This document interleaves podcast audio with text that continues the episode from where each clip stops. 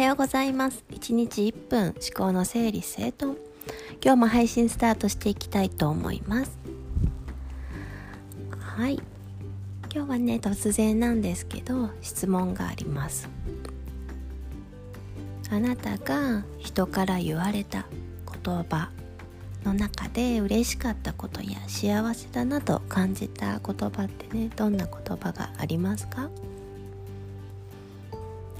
その言葉のどんなところに嬉しいな幸せだなっていう風に感じましたか？言葉っていうのにはすごくねあの大きな役割があってそれは人を喜ばせることができたり幸せな気持ちにねさせることができたり反面何て言うのかな。傷つける道具になったりもするんですよね。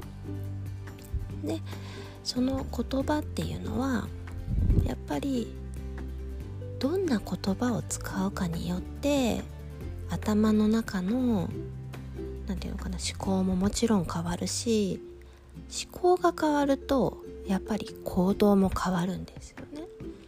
なので普段からどれだけ幸せな言葉に出会ってるか出会えてるかっていうことがやっぱり豊かな人生を送れるかどうかの鍵になるんじゃないかなというふうに思っています。私はやっぱりポジティブばっかりな人間では正直いないです。もともとはやっぱり考えるのが趣味って言ってたぐらいすごくなんか一つの物事にも考え込みやすいところがあったんですよね。やっぱり思春期高校生ぐらいからそうだなうん20代とかね。あったんですよ。だけどなんだろうな一つの同じ出来事起こったことは同じでも捉え方一つでなんだろうポジティブにはならなくても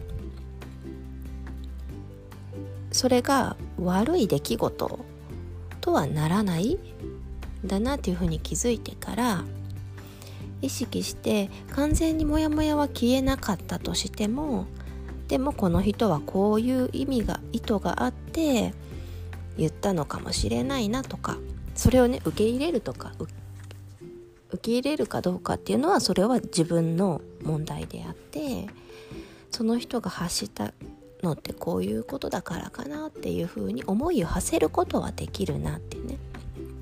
そう。そう受け止めることはできるなって思ったんですよ。受け入れると受け止めるは似てるようで全然違うから。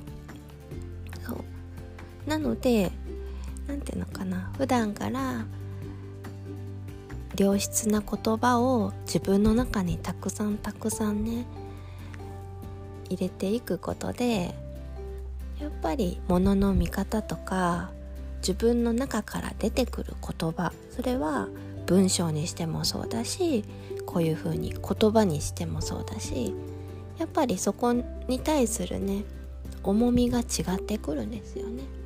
そう。深く深く考えすぎる必要は全くないし。だけど何て言うのかな。バカみたいに突き抜けて